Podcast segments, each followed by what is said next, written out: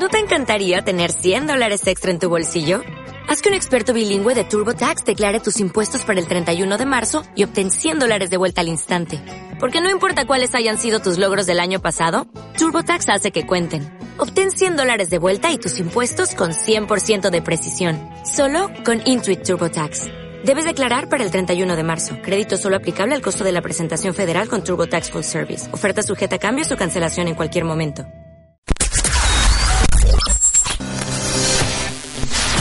97.4 Los temazos de los 80 y 90 en aire FM. Estás en el aire. Los temazos de los 80 y 90 y la música más actual en aire FM.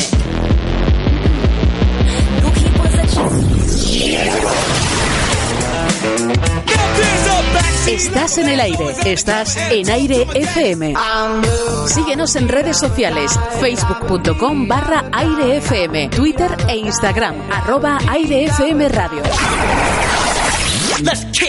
Aire FM Granada, en el dial 97.4 FM y en nuestra web www.airefm.es.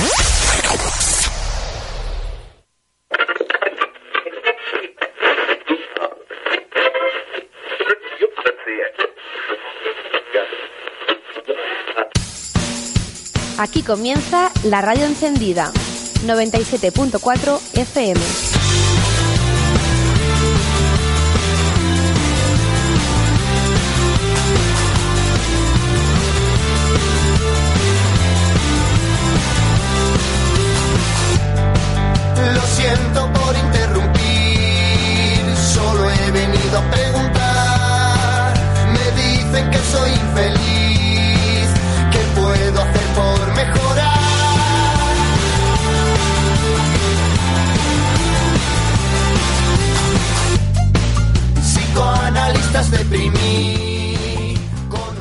Noches y bienvenido una vez más a la radio encendida.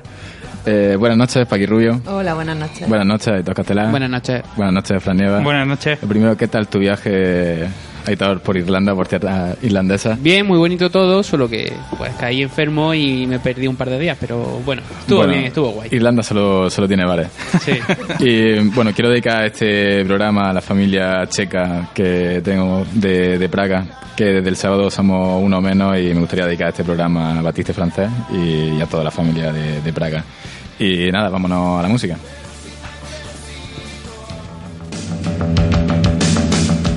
No te echaré de menos en septiembre. La radio encendida.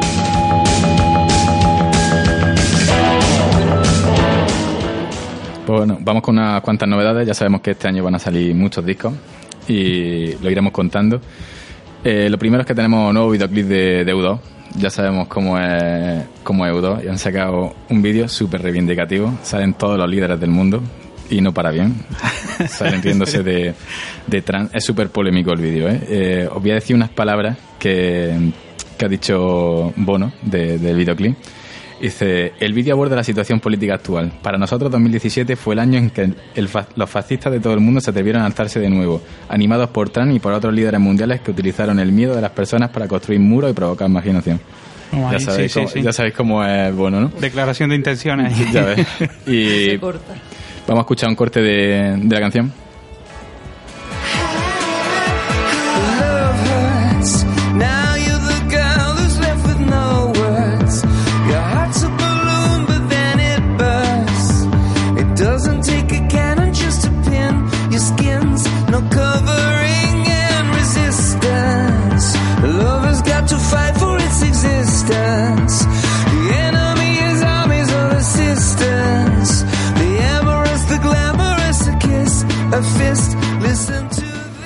Sé si habéis visto la polémica que ha pasado con, con los conciertos de U2, que se han visto obligados incluso a dar un segundo concierto.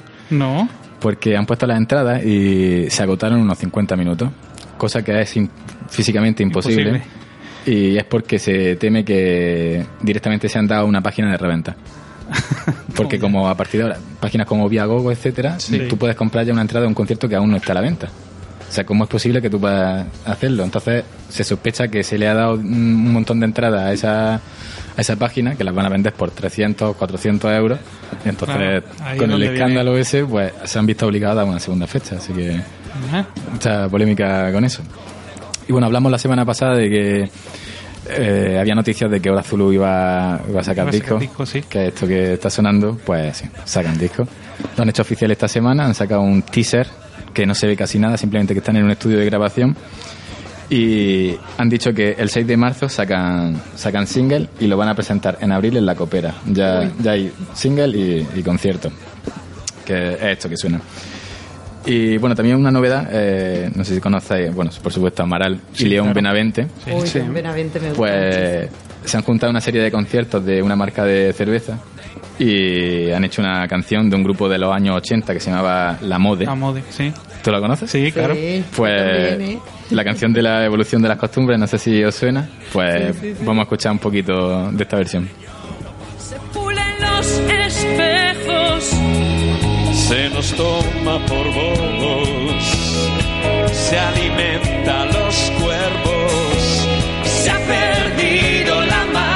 se conjuran los necios, son los tiempos modernos que nos toca vivir. Se aplazó el sueño eterno. Es mejor. Pues esta versión, si queréis escucharla, la tenemos en nuestro Facebook, la habrá subido ya. Pero van a hacer una gira en plan los dos. Mm, No, es como, no sé si te acuerdas que estuvimos tú y yo lo de la gira Firestone, De- ¿no? Que, pues esto es lo mismo de una marca de cerveza, que junta artistas y hace cuatro conciertos para promocionar. Simplemente, pues esta la han grabado y está, está muy Qué bien. Y, y ahora vamos a hablar de, de Niños Mutantes, que sabéis que va a sacar ese medio disco. De disco. Pero de repente el cantante, Juan Alberto, eh, ha dejado aquí una nota súper grande, súper política, que no entendemos a, a qué viene. Y voy a, leer- voy a leerlo muy rápidamente. Pues dice, de nuestros 10 discos solo dos llevan el nombre de una de sus canciones. Ocurrió con Las noches de insomnio y ocurrió con Náufrago. Y es que eso ocurre cuando una canción por sí sola refleja el espíritu completo de un disco y de un momento en nuestras vidas. En 2012 estábamos en lo más profundo de la crisis, la de todos. Ahora que algunos dicen que hemos salido de ella, hay que hacer memoria y darse cuenta de las cosas que se han perdido en el camino y que nunca volverán a ser como antes. No hay más que pedir cita en el médico para ver de dónde se han quedado el dinero y dónde se han puesto. Es normal que en 2012 estuviéramos muy cabreados y muy afectados, hundidos y a la vez con ganas de guerra. Nos sentíamos perdidos y engañados colectivamente. Nos sentíamos como náufragos, como supervivientes del hundimiento del mundo que habíamos conocido, en el que todo siempre iba mejor. Nos dimos una hostia que nos cambió para siempre, una generación completa que iba a vivir peor que sus padres. Todas esas sensaciones nos hicieron concebir un disco social, en la que hablábamos desde el nosotros, en vez de del tú y. Un intento de darle mensaje al pop o al indie que muchas veces ha pecado de vivir en un mundo impermeable en el contexto político. No es que seamos abanderados de nada, es que no había otra cosa en nuestras cabezas. Y necesitábamos decirlo y tener canciones en las que agarrarse como tabla flotando en un náufrago. Simplemente está presente en todos nuestros conciertos. Gracias por cantarla y bueno, pues eh, lo que viene a reivindicar es que claro, el indie siempre ha estado como un poco alejado de todo. Eh, Han dejado al rock, el rock que proteste y nosotros pues Hay un poco en el olvido. hablamos de las flores y de, del amor y de todo, sí. Pues lo soltaba así de repente, sin venir a cuento. Pero no le falta razón, ¿eh? Sí, sí, eh, O sea, que es muy coherente con lo, con lo que ha escrito. Y fíjate, pues eso. Nos alegra que, que un grupo indie pues, también es una vía para, para protestar. Y bueno, vamos a la última noticia, que es sobre, sobre Izal, que ya dijimos que iban a sacar disco y, y single, ¿no? Que se llamaba Autoterapia. Pues bueno, eh, han aparecido por muchas ciudades, aquí en Granada, como estamos casi en África, pues lo mismo, no llegarán. Pero se han inundado las ciudades con carteles que pone necesita autoterapia y pone 9 de marzo. Entonces, no han- ellos no han dicho nada de su página, simplemente esto ha aparecido por las ciudades. Por todos lados. Entonces, no se sabe si es que va a salir el disco ahí, supongo que no, le darían más promoción, o que van a dejar un single o algo. Pero estaría curioso ver lo de necesita autoterapia. no se sabe, na- o sea, no pone nada que sean ellos. que- Nada, simplemente, claro, ellos habían ya dicho que el disco se iba a llamar autoterapia. De hecho, en los carteles no ponen nada, ni siquiera Izal. Sí, solo Sí, pone- son como carteles de alguien terapia. necesita autoterapia 9 de marzo. Sí, sí, de pintor, eh, Sí. llama tal número, ¿no? Entonces se intuye que, que son ellos. Y bueno, pues esto ha sido todo de la música y vamos a pasar ahora, hacemos una breve pausa y, y ahora hablamos de literatura. Estás escuchando la radio encendida 97.4 FM. Estás en el aire. Estás en aire FM. Pues, Paqui, eh, siempre nos sorprendes con cositas y hoy te quiero dar yo una sorpresa de, de literatura. Me encantan tus sorpresas. Pues vámonos directamente a la literatura. Pequeño Vals Vienes. La radio encendida. Encuentro palabras para decirlo. Bueno, pues la noticia viene de, de Ankara, de Turquía, y es que allí los, los basureros han fundado una biblioteca dentro de una fábrica que estaba abandonada, un edificio, con todos los libros que se iban encontrando en la basura, y han hecho una biblioteca con casi 5.000 libros. Imagínate. Madre mía. Al principio lo habían hecho solo para ellos. Eh, habían puesto también pues para jugar al ajedrez, cosas así. Y al final han decidido abrirla al público y todo, para que todo el mundo pueda ir allí a, a coger libros. Y tienen incluso ya, la gente le está donando, ya no solo los que se encuentran en la basura. Sí, ya van dando allí para... Y me parece muy curioso. Es que por otros países del este y todo se suelen dejar libros en las puertas de las casas. En los países civilizados. Aquí Eh, mira lo que pasa con las bicis, imagínate con, Imagínate con los libros, ¿eh? Pues habría una biblioteca de, de bicis abandonadas. Y es verdad, cuando estaba viviendo en Budapest, recuerdo que en las calles, en los portales, te encontrabas libros abandonados, en plan de segunda mano, que la gente los dejaba por si a otra persona le interesa, pues, Sí, que, lo, pues lo cogen. que lo cogiera. Y me parecía muy curioso, en cada portal siempre encontrabas tres, cuatro libritos. Y nadie los cogía y los rompía ni nada de eso, simplemente los echaba un ojo, si le gustaban, se lo llevaba. En los paradores, sé que es lo que son los paradores, los hoteles, sí que tienen libros que te ponen que son no para que los cojas, sino para que los intercambies. Ah, claro. Porque claro, Sí, que no te sí, quedaría. sí. Entonces a lo mejor siempre tienen dos o tres libros y si tú quieres cambiarlo por otro. Yo es que para eso soy muy mala, yo me quedaría. Te quedarías todo, con no haría- mentalidad, Aquí tendría 5.000 libros Sí, en sí, su en mi casa. casa, yo si fuera basurera. Llegaría a la fábrica ya- aquella, le echaría un candado y y encima, si quieres uno, mm, ven, lo miras, pero no te lo vayas a llevar. Ya, Lo con cámara. Deja en un papelito tu nombre, dirección. con cámara y todo ahí. Y pues bueno, ahora sí vamos a hablar del libro que nos, que nos trae, que es un poco curioso el nombre, Mi planta de naranja lima. Mi planta de naranja. Pues cuéntanos un poco quién lo ha escrito y, y de qué va este libro. Bueno, pues este libro es un libro muy triste. Yo no lo conocía, me lo regalaron hace tres años o así y me sorprendió porque mirando el autor, que es José Mauro de Vasconcelos, me di cuenta que, que era un autor muy famoso. Incluso el libro es un libro referente en la literatura brasileña. Es un libro muy importante, es muy duro, es muy triste y ha tenido varias versiones cinematográficas, incluso han hecho varias series a raíz del libro. Yo esto lo desconocía, me sorprendió mucho. Eh, José Mauro de Vasconcelos es un novelista brasileño de padre portugués y madre india. Era una familia muy pobre, que ya veremos cómo esto mm, se ve reflejado en este libro y en toda su obra. Eh, fue entrenador de boxeadores, cargador de bananas, eh, cualquier cosa que le diera para, para subsistir. Y gracias a una beca de estudio en España pudo conocer algunos de los países de Europa. Desarrolló una gran sensibilidad hacia los pobres y, como ya decimos, como su madre era india, pues es verdad que tuvo siempre como referente lo que es a lo mejor eso, los indios y sobre todo la pobreza. ¿Y de qué época es el libro?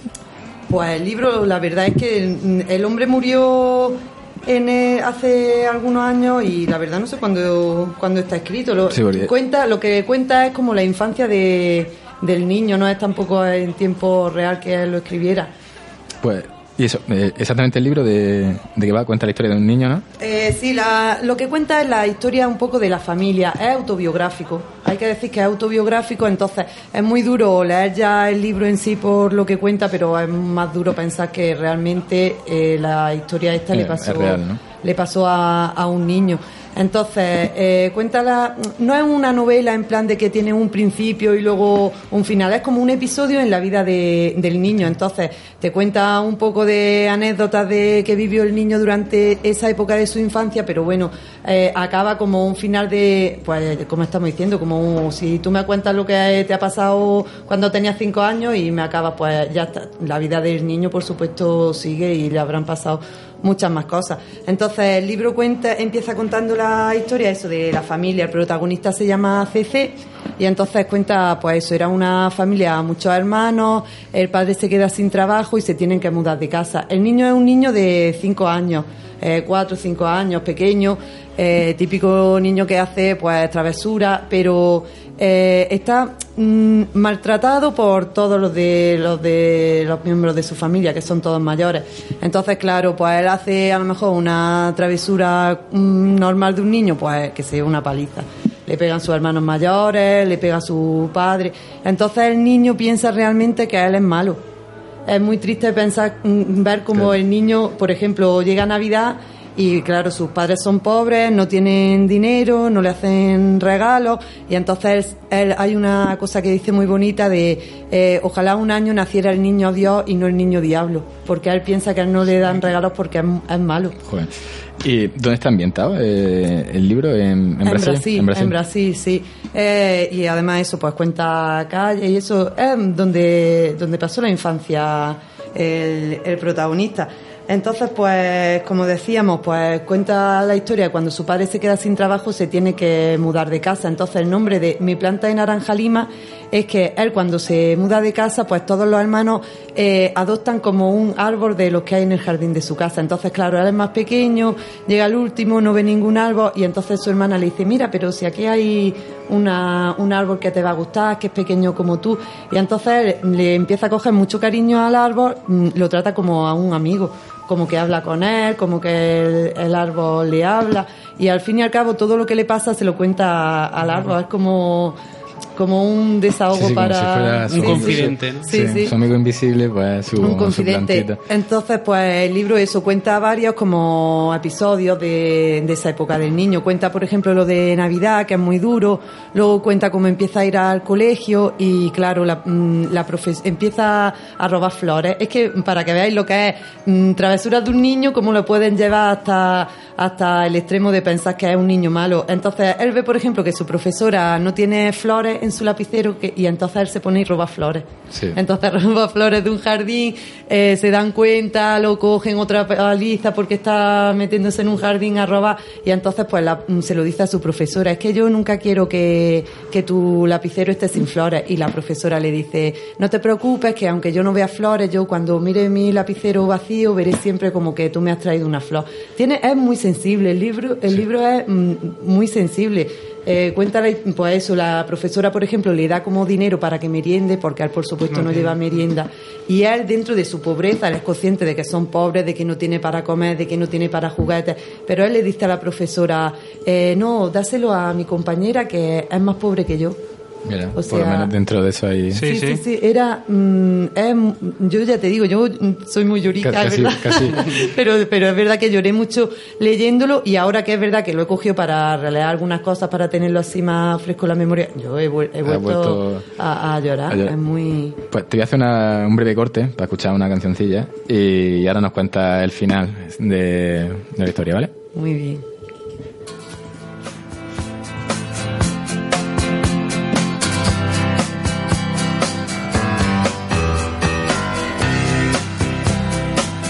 La radio encendida.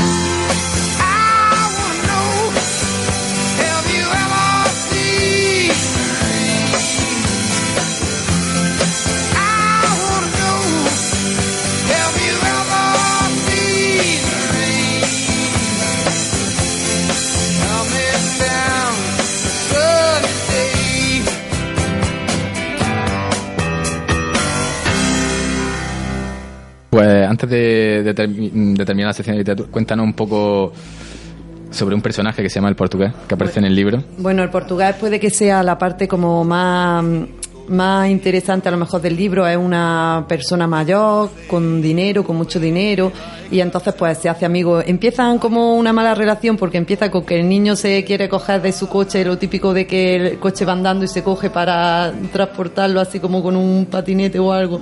Y, y entonces el hombre se baja del coche y le pega también una paliza al pobre niño que pobre le pega a niño, todo ¿eh? el Que al niño le mundo. pega a todo el Pobre mundo, niño. ¿eh? Sí, has visto pues, la película, ¿no? Sí, sí. a raíz de, de eso se hace muy amigo. Un día que lo ve que va con el pie destrozado al cole, lo coge, le dice, montate en el coche, yo te llevo. Empieza una amistad eh, muy bonita. El niño le dice, ojalá fueras mi padre. Y hay una cosa por- del libro que me encanta, que le dice, cuando él ve que el hombre se porta tan bien con él y que mm, en su casa todos se portan más, le dice el niño al portugués, voy a matar a mi padre. Y entonces el hombre se extraña mucho y dice, ¿cómo que lo vas a matar? Dice, no, pero matar no significa coger una pistola y matarlo. Dice, voy a dejar de quererlo. Y cuando ya no lo quiera, es como si hubiera muerto. Joder, o vaya- sea, vaya es- palabra de, Sí, del niño. Para es- un niño, sí, sí. Es muy, muy bonito y, y entonces pues mm, eh, el libro acaba con una con la historia de cómo acaba la historia del Portugal con el, con el niño, que por supuesto no vamos a, a desvelar. De hecho, en la película, eh, el papel del portugués está interpretado por el director de la película. O sea, que Bueno. es un personaje importante y lo hace, Y lo, lo lo hace el director. lo hace él. Pues de aquí recomendamos el libro. Sí. Mi planta de naranja lima y También la y película, ¿eh? película También la película. Quien pueda verla, pues muchas gracias, Paqui. A vosotros. Y vamos a hacer un, nada, un cortecillo y nos vamos al cine. Estás escuchando la radio encendida 97.4 FM. Estás en el aire. Estás en aire FM. Pues aunque ya mismo tenemos la publicidad, vamos a avanzar unas cuantas noticias y luego ya iremos Venga, con sí, Fran con su cine de los 90, así que vámonos al cine pero corriendo. Lágrimas en la lluvia. La radio encendida. Bueno, pues la primera noticia va hacia Hitor. No tenía ni idea. Contra, Porque- Contradictor. Contra Hitor. Porque esto es casi como los micropagos de los videojuegos, pero en versión cine. No sé si sabes que en la Guerra de la Galaxia hay un montón de escenas que se han eliminado. Y, Sí. y la, ¿Sí? ¿Lo sabes? Sí, hombre, sí, sí. Y la forma que lo van a hacer va a ser en una novela gráfica. Toma. Ah, bueno, pero ah, de Star Wars ha habido muchas novelas gráficas ya, mucho cómic, mucho libro. No es algo nuevo tampoco. Pues lo van, lo van a hacer con los últimos Jedi. Además, cosas como el funeral de Han Solo. Lo han dejado, una cosa Claro. que puede gustar mucho, pues lo han dejado para la novela gráfica. Y no se sabe si a lo mejor acaban sacando un DVD, yo creo que sí. Primero sacarán la novela gráfica, ganarán dinero y luego sacarán el DVD. el seguro. poquito más. Disney no ha venido aquí para darse con tonterías.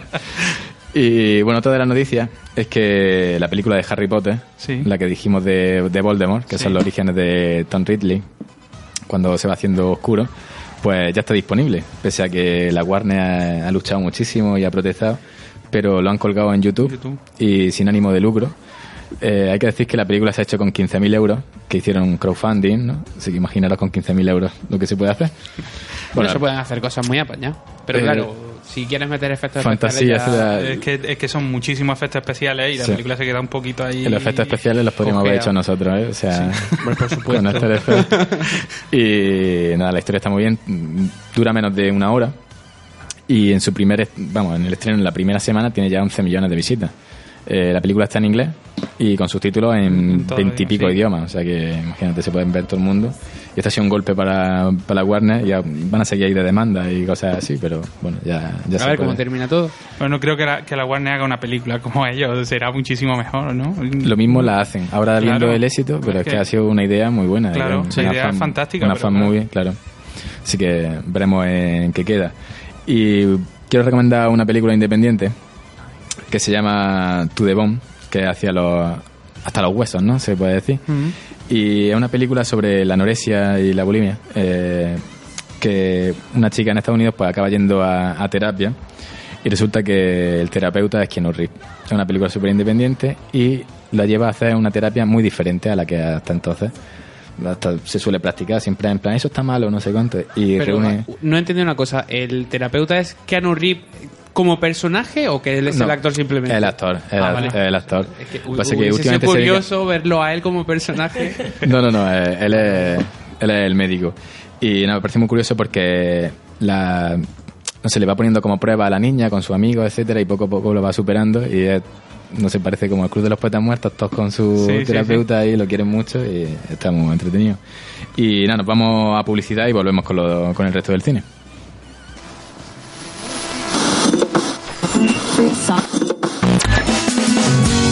¿Aburrido de escuchar siempre lo mismo? Sintoniza Aire FM Granada en el dial 97.4 FM y en nuestra web www.airefm.es.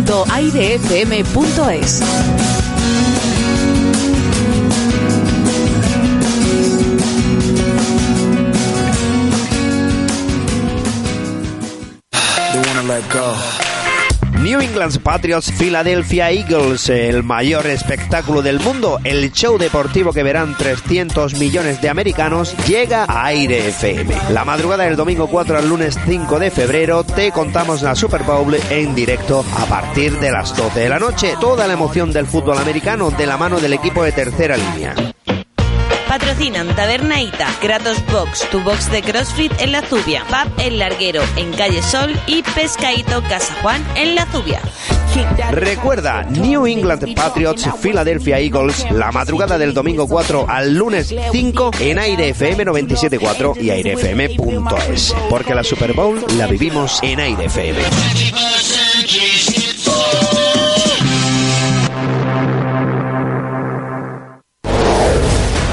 Poco de imaginación, seguro que me reconoces. ¿Te gustaría que tu negocio se reconociese a la primera en la radio? Ahora, con el clubdelaradio.com puedes hacerlo. Te grabamos un anuncio de película para que tu negocio triunfe en radio. También están mis amigos Arnold y Brad, aquí en el clubdelaradio.com. Dental Muñoz Soto en Armilla cuenta con la confianza de nuestros pacientes desde 1998. Dirigida por la doctora Esther Muñoz Soto, está formada por un equipo altamente cualificado que trabaja con pasión y profesionalidad para diseñar la sonrisa de tus sueños. Clínica Dental Muñoz Soto cuenta con la tecnología de vanguardia para la prevención, diagnóstico y tratamiento de todas las enfermedades bucodentales. Centro multidisciplinar avanzado en odontología. Ven a conocernos. Clínica Dental Muñoz Soto en Avenida Fernando de los Ríos 2, Armilla. Clínica Dental Muñoz Soto, porque tu sonrisa es signo de salud y belleza. Teléfono 958 57 2086. Taberna Ita les invita a conocer su nuevo salón de reciente apertura en el que podrá tapear entre amigos, disfrutar de nuestra cuidada carta o celebrar reuniones de empresa, amigos o familia, degustando nuestros exclusivos menús. No se preocupe si es vegetariano, padece algún tipo de alergia o tiene alguna petición especial, porque en Taberna Ita personalizamos el menú a su gusto. No olvide probar nuestra exquisita hamburguesa de buey. Venga a visitarnos a calle Salvador Dalí 6 en La Zubia y síganos en Facebook e Instagram arroba tabernaita. Más información y reservas en el 958-599-279. Tabernaita. La calidad, nuestro compromiso.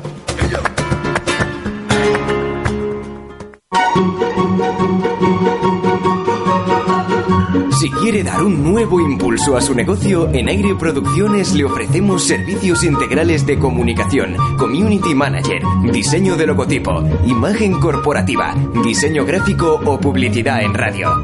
Le ofrecemos planes personalizados por mucho menos de lo que imagina. Visítenos en www.aireproduccionnes.eu o llámenos al 663 33 45 48.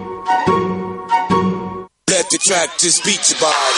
¿Eres deportista o simplemente te gusta estar en forma? En Fiteo Nutrición Deportiva te ofrecemos todo lo que necesitas para conseguir tus objetivos. Barritas energéticas, sales, recuperadores, proteínas, productos ecológicos y veganos, para farmacia y todo sin moverte de casa. Trabajamos solo con primeras marcas nacionales e internacionales. Ofrecemos soluciones integrales para deportistas. Entra en nuestro blog fiteo.es barra blog para estar siempre al día. Más información en fiteo.es y Facebook e Instagram, arroba fiteo.es. Fiteo, nutrimos el deporte.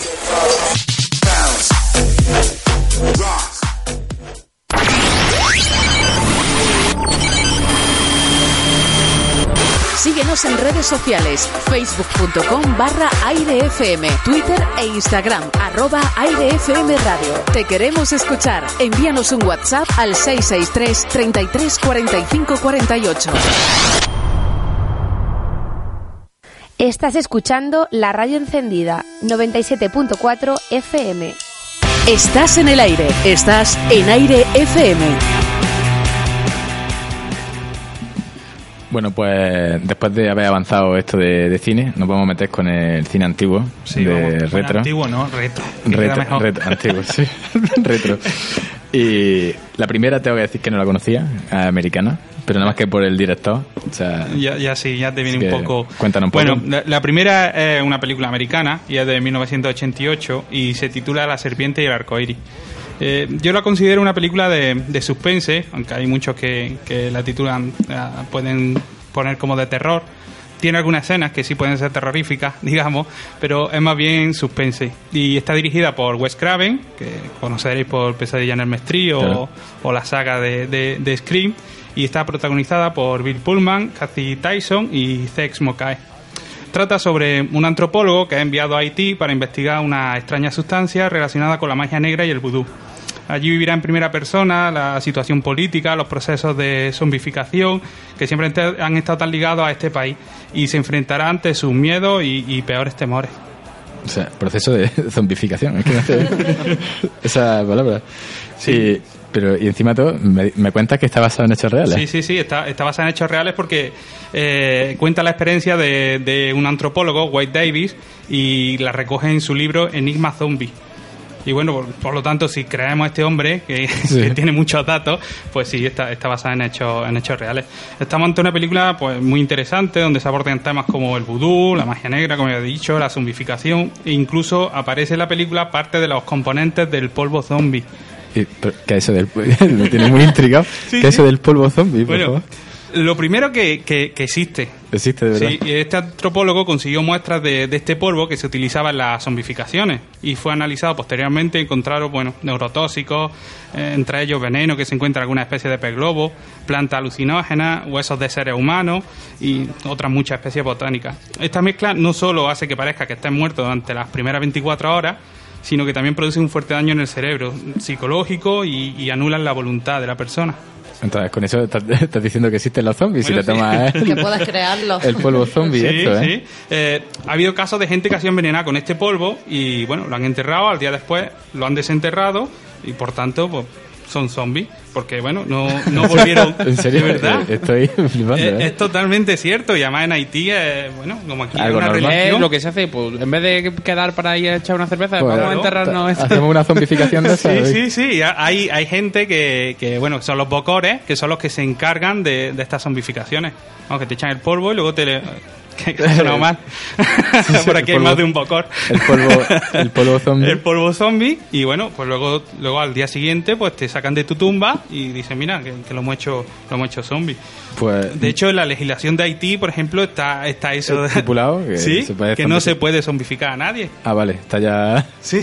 si no, va al constitucional. Está regulado. Está regulado. Sí, sí, sí, Qué sí. fuerte. En el Tiene código. una ley, ¿verdad? vamos, que, que tiene penas de cárcel y multas por zombificar a alguien. Me parece todo esto surrealista. Surrealista total. Surrealista. No quiero saber de dónde sacas estas películas. La serpiente y el arco iris. No Podía sé. ser de Berlanga. Sí, sí. Bueno, de Berlanga, muy buena coletilla porque ahora nos vamos. Pues vamos con Berlanga. Vamos, vamos a Berlanga con la película española. Bueno, esta película de Berlanga, de 1987, se llama Moro y Cristiano. Y bueno, es una comedia.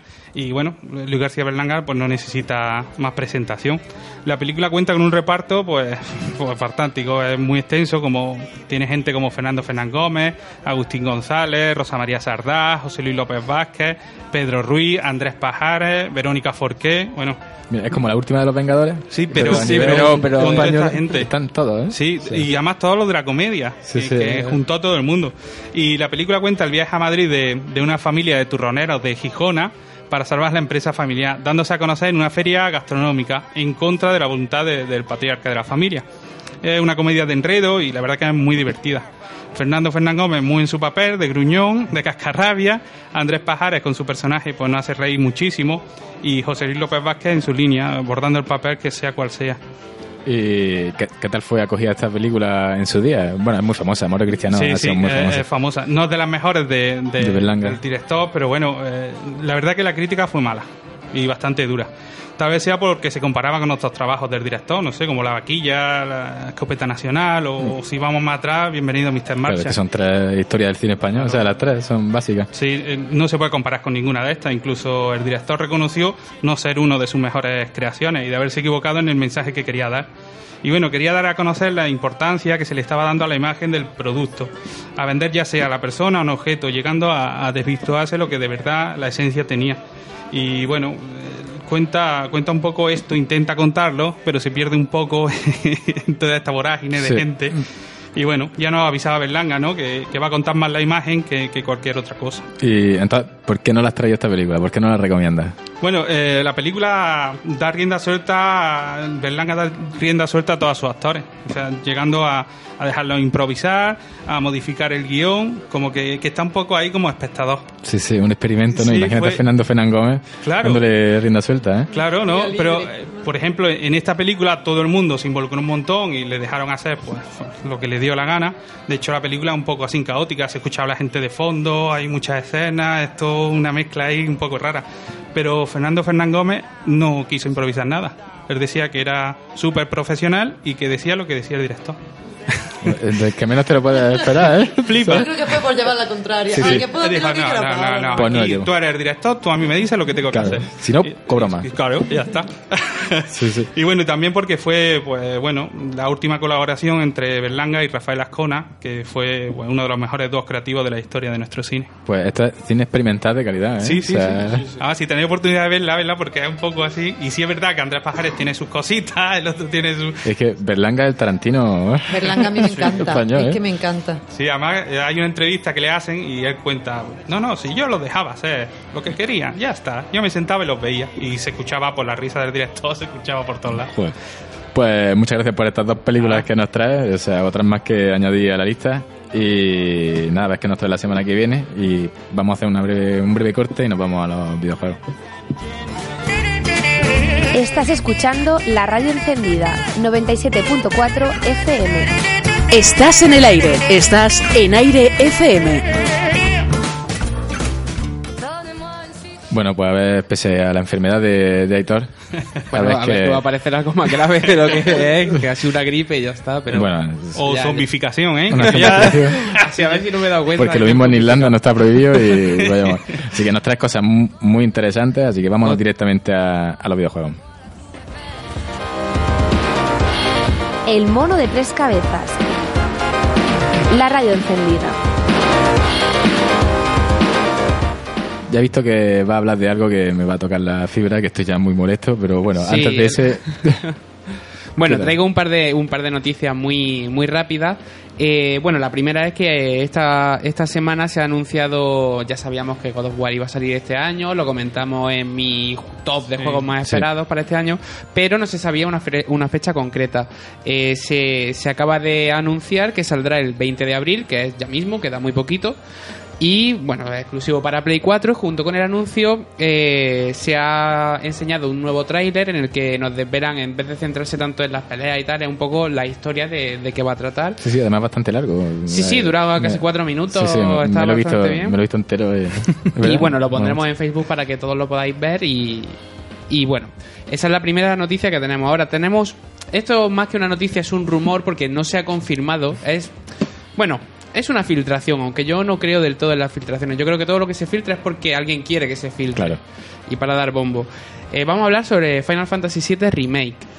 Uf. Un juego del que se lleva hablando mucho tiempo.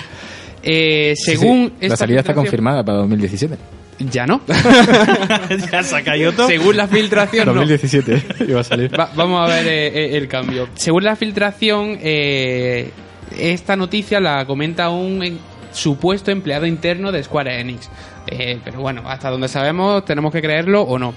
Eh, según esta filtración se dice que el juego va a costar de tres episodios, que el juego clásico tenía era un juego muy largo, para en Play 1 pues tenía tres discos. Lo que van a hacer pues coger cada disco y vendértelo por separado. Ahora Claro. no. Ya, que cuando van le- a ser tres juegos. Cuando lo leído, de verdad, esto, después de tenernos años con el remake y el remake, que Ah, hacen de- esto, es como decir, de verdad. Sí, y su- seguramente cada, cada disco tus 70 euros te costará. O sea que, bueno. Pues yo que sé, prefiero pagar los 200 del tirón, pero no me haga, No me dejes no así, me haga esto. de Sí, verdad, porque además los tiempos de espera entre juego y juego va a ser larguito también. Se espera que el primero, o la filtración dice que el primero, la fecha de salida que tienen en Square Enix es finales de 2019. Toma ya. El Es primero que- de estos discos. Es que se le va a juntar el 20 aniversario con el 30. Eh, Sí, sí. Como sigan alargándolo así, lo sacan para el 30, ¿eh? Y a ti te da un infarto ya. Es que ya- otro. otro. A ver si nos llega.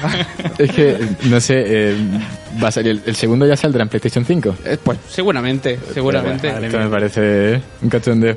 Eh, bueno, eh, lo que sí se ha dicho que eh, como en Play 1 tenía, bueno, las limitaciones que tenía, eh, por ejemplo, el primer disco era muy largo, pero el último eran las cuatro últimas peleas porque Sí. tenía mucho vídeo, entonces era muy Exacto. cortito.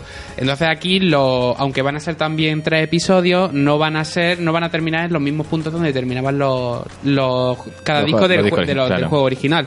Entonces, lo que se dice es que el primero va a llegar hasta que conocemos a Cid, tiene el primer encuentro con él, tenemos la avioneta para movernos libremente por el mapa y llegar hasta ahí.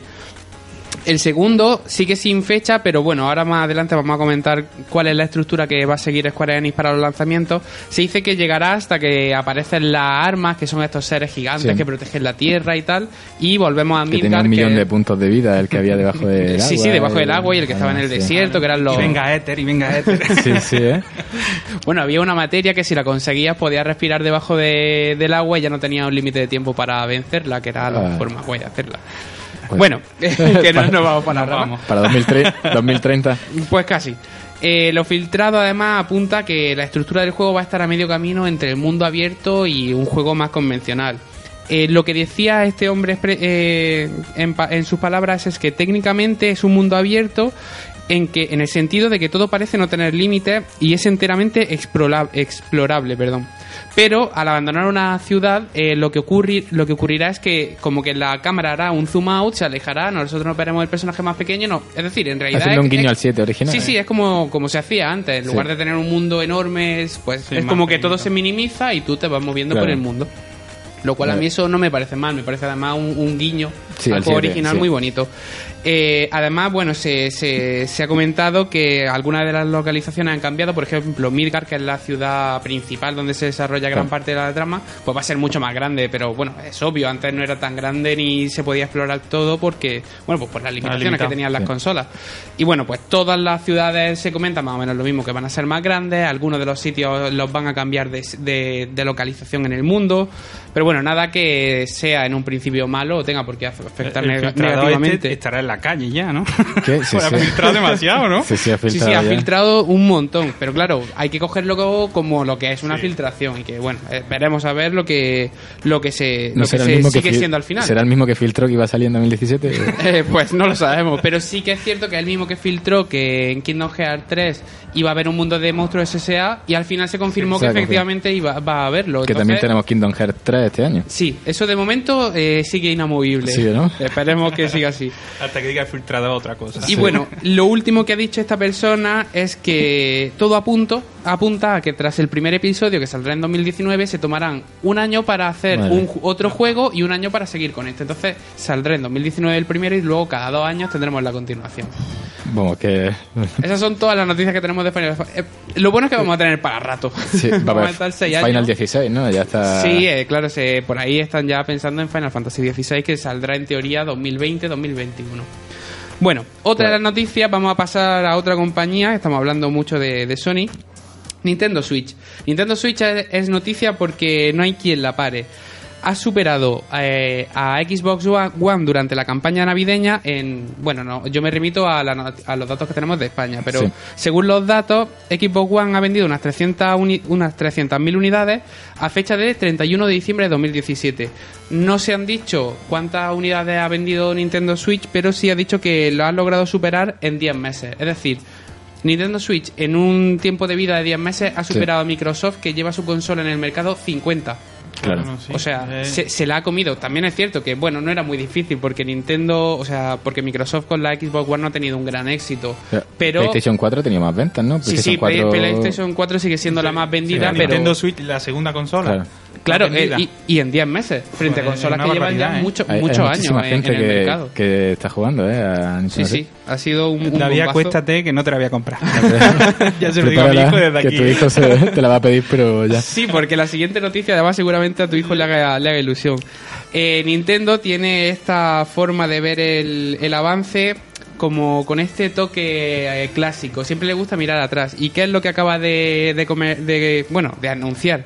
Nintendo Labo. ¿Qué es Nintendo Labo? Vender cartón. Sí, sí. ¿Vale? En un principio sí. puede sonar raro. Cartón caro. Cartón caro, Cartón exquisito, caro. del duro. Bueno, tampoco se ve muy duro, ¿eh? Son kits de cartón que permitirán expandir los videojuegos y habilitar nuevos modos de juego. Además, también se saldrán juegos que serán exclusivamente. ¿Pero qué es esto del Labo? Bueno, pues son cartones que tú los compras junto a un videojuego. Y lo que hace es que con esos cartones tú tienes una guía y te construyas, pues por ejemplo, un juego de pesca. eh, te construyes tu propia caña de pescar de cartón y pues Sí, con sí. la caña juegas. Ajá, claro. Y, Y tiene- tiene un además le incluyes los mandos para que reconozca todos los movimientos y tú no necesites nada. Y la consola, simplemente con el- los juguetitos de cartón, pues reconozca que estás jugando Claro, a es que ese juego de parecen los pesca. juegos de tecnología que hacíamos en Sí, sí, el sí. colegio y cosas así, solo que caro. Sí, bueno, se pondrán, eh, saldrá a la venta los primeros kits en abril y el precio girará, según cuál sea, en torno a los 70-80 euros. Madre En hay mucha gente que, que ataca esto porque dice, bueno, es que no están vendiendo cartón. Yo creo que es una idea muy bonita porque es una manera de acercar pues las manualidades a. La a idea es bonita, el precio no. Hombre, el precio no, pero, pero no estás comprando solo el cartón, también vienen con un videojuego, entonces Es está sí. ahí.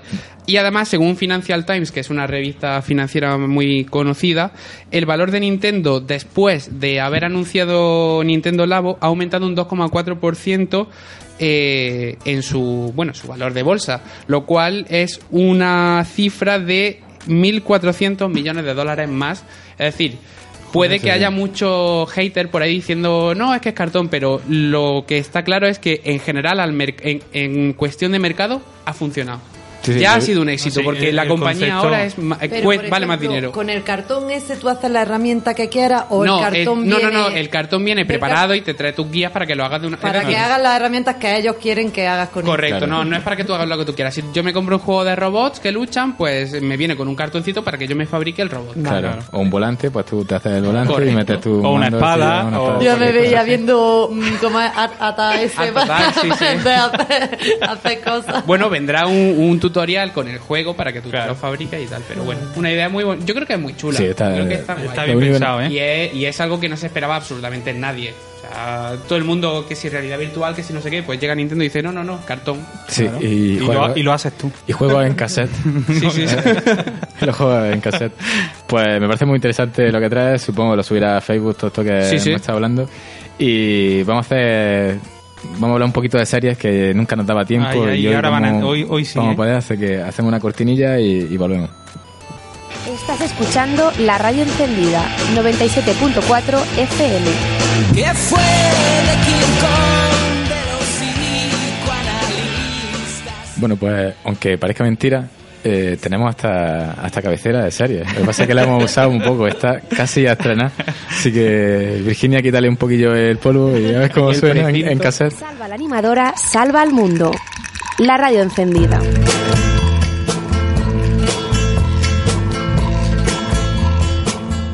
Bueno, pues tenemos bastante tiempo, ¿eh? O sea que... Guau, guau. Podemos Vamos a- ir tranquilamente y Sí, comentar. sí. Vamos a hacerlo con un, con un grande éxito, directamente. Venga, sí, es, es- es buena manera, ¿eh? Vamos a ver si la semana que viene hablamos de Stranger Things, que vuelve a haber novedades.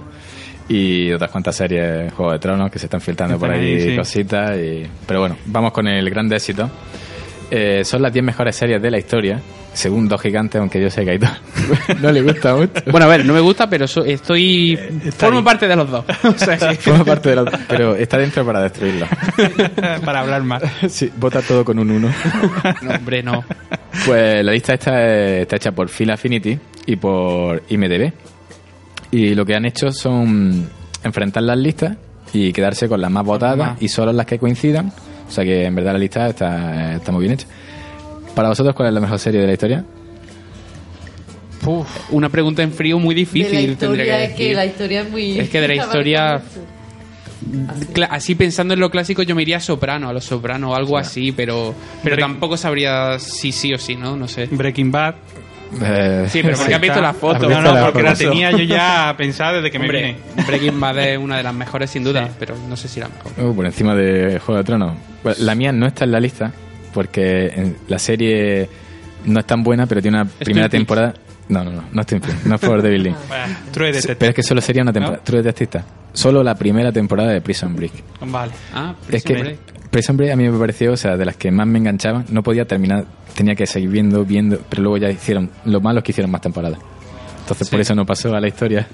Hicieron hasta cuatro o cinco, la gente sí, sí. moría y resucitaba. Sí, o sea, es una decir, cosa extraña, sí. Le cortaban la cabeza a un protagonista, se la mandaban en una caja y la cuarta temporada decían, no, que era mentira, que estaba hecha de lata. O sea, Que Era broma. Era broma.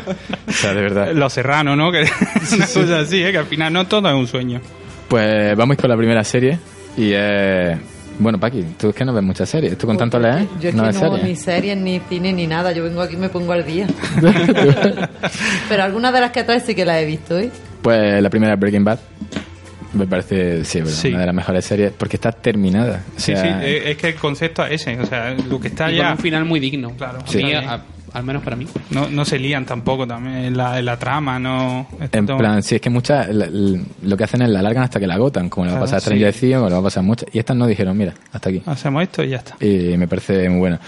O en la segunda, la segunda es un éxito increíble que es The Wire. No sé si la habéis sí. visto. No la he visto, no he visto The Wire Uh, nunca. Pues deberías verla. Va sobre espionaje y cosas así muy turbias. Y me parece buenísima. Vamos a la tercera, que es Juego de Tronos. Hostia, Esa sí la he visto, ¿ves tú? Me suena. Sí, sí, ¿eh? se, ha, se ha colado ahí Juego de Tronos. Eh, esta quizás es de las más modernas que hay. Si te fijas, están Hombre, dándole. i- igual no está a lo mejor a la altura en cuanto a, a calidad en algunos aspectos, pero sí que ha tenido un impacto dentro Claro. del mundo de las series, de la, de la serie de televisión muy todo, importante. eso por el impacto, porque tampoco Hay que valorar más cosas. está basado en un libro. Eh, Va perdiendo con el tiempo, ¿eh? También Juego de Tronos. Hombre, Vamos para mí la, la última temporada para mí es Sí, desastrosa. Por ha eso sido. También porque se han alejado del libro. Sí, sí. La cuarta es Hermanos de Sangre. No sé si la conocéis. Sí, sí, sí, sí. que Buenísimo. sí, con Tom Hanks. era Tom Hanks el productor o algo Sí, de eso sí. estaba ahí metido muy en el estilo de Sol- Salvar al Soldado Ryan o sea continuista y está muy bien y aquí sí la- en el quinto lugar tenemos a, a Los Sopranos Soprano. Yo lo pondría más arriba, pero. Pero, Soprano. bueno, pero está. que es. ¿Antes que Juego de Tronos? Sí, sí, sí, sí. sí, sí. Mm, sí es que es, es lo único o sea que Juego de Tronos me extraña que esté tan arriba pero bueno después del quinto os voy a sorprender con el sexto mucho yo sé que Aitor no mucho pero de ¿Va a ser verdad, Ricky Morty? Ricky Morty Me encanta, me encanta. pero cómo puede estar en la sexta mejor serie de la historia Hombre, al fin y al cabo son listas que vota la gente. es así buenísima, es que esa es muy buena. pero es una muy buena serie con mucho mensaje. Más allá de que sea humor muy negro, por así decirlo, muy, muy in- políticamente incorrecto. Sí.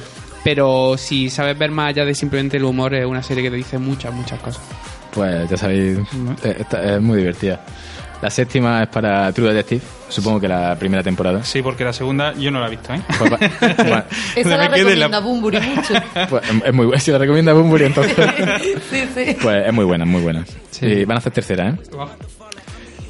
Eh, la, sí, sí, la octava es para el Decálogo, Decálogo. de Krzysztof Kieslowski. No tengo ni idea de cuál es. Uno de mis directores favoritos. De Por hecho, eso la traigo. de hecho curiosamente, eh, el viernes pasado me Esta compré... no está en la lista. Me compré un libro. La ha Está metido ahí. como ha podido. Es que más que una serie son 10 10 películas, más que una serie. Lo que pasa es que son, sí, de 40 o 50 episodios, pero no estaba concebido como serie. Más un estilo Black Mirror Sí. que son autoconclusivos y algo así. Es que el decálogo lo que hace son los 10 mandamientos. Pero... Cada, eh, cada sí, episodio. Exactamente, y desde una versión, una visión polaca. El director es el mismo de tres colores, azul, rojo y blanco, rojo, rojo. o sea que es muy famosa. Eh, nos vamos al noveno puesto, otra serie de dibujos, que es Los Simpsons. O sea, Es que por historia solo tiene que estar. Sí, bueno, lo, que comentábamos, igual que con Juego de Tronos, no está ahí porque, porque ha claro, marcado... es lo que me parece curioso que se haya, se haya colado ahí. Y por último, la décima es Fargo, Sí. Una gran serie también. que es la única que no he visto. No sé si me pierdo mucho y todo, o... Pues te pierdes... Si te gusta sobre todo True Detective, deberías ver esa. Y- sin, sin lugar a duda. Bueno, pues estas son la- las 10 que, que han elegido Phil Affinity y MDB. Y, Y MDB. que son súper raros. La próxima la vamos a poner todos de acuerdo y vamos a hacer una de 10 entre nosotros. Pues sí, ver- pod- podríamos, cómo- podríamos hacerlo entre nosotros. Peaky Blinders la primera. Eh, ahí está, porque estoy súper enganchado a Peaky Blinders, ¿eh? Yo creo que, que esa teníamos que haberla puesta ahí. Sí, sí, a mí me encanta. Y pues bueno, esto es solo un avance. La semana que viene hablaremos más de series. Ya empezaremos a hacer la sección otra vez. Bien. Y nada, no da tiempo a hacer la agenda. Aunque como lo que iba a traer son cosas que van a estar bastante tiempo, porque son exposiciones en Madrid. La semana que viene os contamos unos cuantos planes divertidos que hacer por Madrid.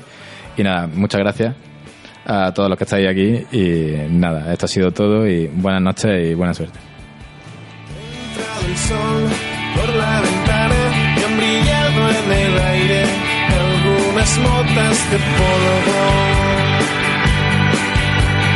He salido a la ventana.